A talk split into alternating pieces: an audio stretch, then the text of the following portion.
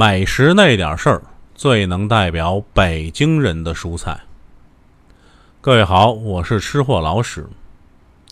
现如今啊，已经进入伏天了，天气是越来越热了，估计啊，吃点油腻的就该受不了了。这季节啊，咱必须靠这锅挑的炸酱面，或者是宽汁顺口的打卤面，才能救这一命。咱啊，今天不聊面，咱聊聊蔬菜。如果找一种蔬菜来做北京人的代表，我认为非黄瓜莫属。估计啊，在绝大多数北京孩子的记忆中，定准儿有一针与黄瓜有关。大多数的画面应该是这样的：穿着很随意，跨栏背心、短裤、拖鞋，手里托着一大碗，碗里是刚拌好的西红柿打卤面，或者是刚刚出锅的锅挑炸酱面，几瓣蒜瓣堆在面上。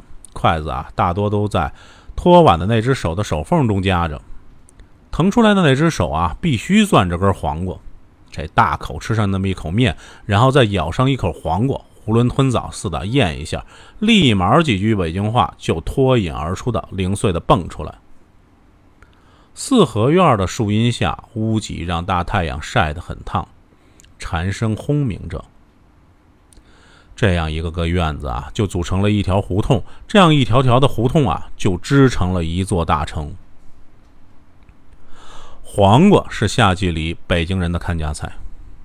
这看家啊，在北京话里有两层意思：一层是说极熟悉，如同家人般似的；一层啊，表明什么都没有了也不怕，回来有他兜底罩着你。所以啊，你大可放心着。顶花带刺儿是老北京人对黄瓜的形容。现在啊，估计住四合院的已经不多了吧？即使能住上的，有个地方种点花花草草，就已经是特满足的事儿了。我小时候的记忆里啊，院子还有那么大块屁大点的地方，能支个架子。这一般啊，到了五六月份啊，就撒点黄瓜种。这七八月份啊，架子上就挂满了小嫩黄瓜了。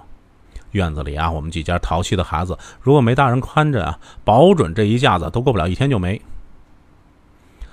这黄瓜在北京有一个独立的品种，叫做北京小刺瓜，一拃多长，鸽子蛋粗细。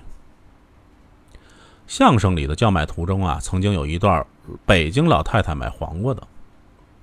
过去啊，北京老太太买黄瓜都讲究掐那么一块尝尝。如果是甜的才买呢，如果是苦的，一般都会跟着一句“哟，苦的不要”。其实啊，北京地道的小刺瓜很少有苦的，瓜苦是因为下雨之后没有及时给黄瓜浇水，人懒啊，黄瓜当然清甜不起来。记忆中的夏季六七八九月间，黄瓜是铺天盖地的，那阵势啊。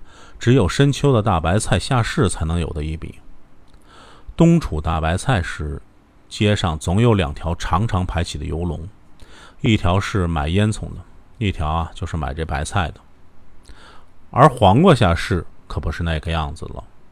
无论是刮风下雨，菜市摊前啊，人们的心里总是那么没有急迫感。这家买不着，就那家走走看看，有的是。因为北京人爱吃黄瓜，于是派生出了各种各样的吃法。与小葱合腌，称之为黄瓜腌葱；葱辣、黄瓜脆，二味均分。切丁以后与苏子叶、辣椒合拌，解馋下饭，煎过瘾。咸菜丁、黄瓜丁、辣椒丁合拌，谓之为穷三丁，怎么吃也不腻。最干脆的就是什么也不配。刀拍了，点上点蒜泥香油，再撒上那么一撮盐，这拍黄瓜配上二两小酒，您就慢慢的咂摸着夏天的味道吧。当然啊，这黄瓜经常也登上北京人的餐桌。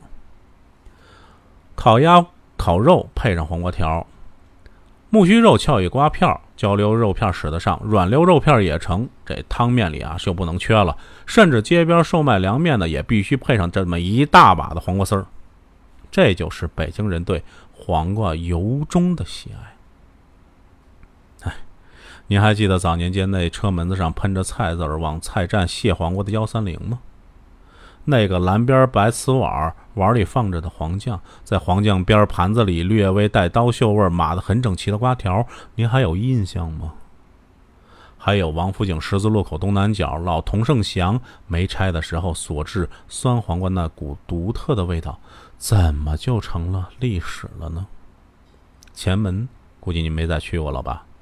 六必居的酱乳瓜还有原来温润的玉色吗？